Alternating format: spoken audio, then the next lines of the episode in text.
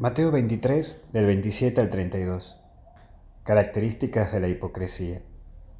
Y en primer lugar es que se muestra pero no son. Es cuando te importa mucho el qué dirán y cómo le caes a la gente. Te importa mucho si influís o no. Y eso te lleva a un estado tremendo de susceptibilidad, porque te pones en el centro del mundo y como que todo tiene que girar alrededor tuyo.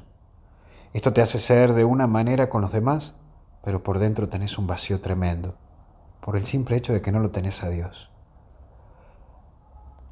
Tumba de justos.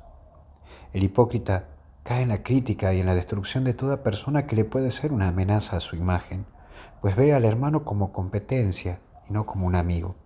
Incluso trata de llegar a ser amigo de esa persona que le puede ganar en algo, todo para manipular y mantener la situación bajo control.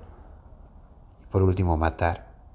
Matamos esa imagen de Dios en nosotros y en los otros, porque usamos al mismo Dios en nuestra hipocresía, creyéndonos dueños de la verdad y jugando, juzgando quién entra y quién no.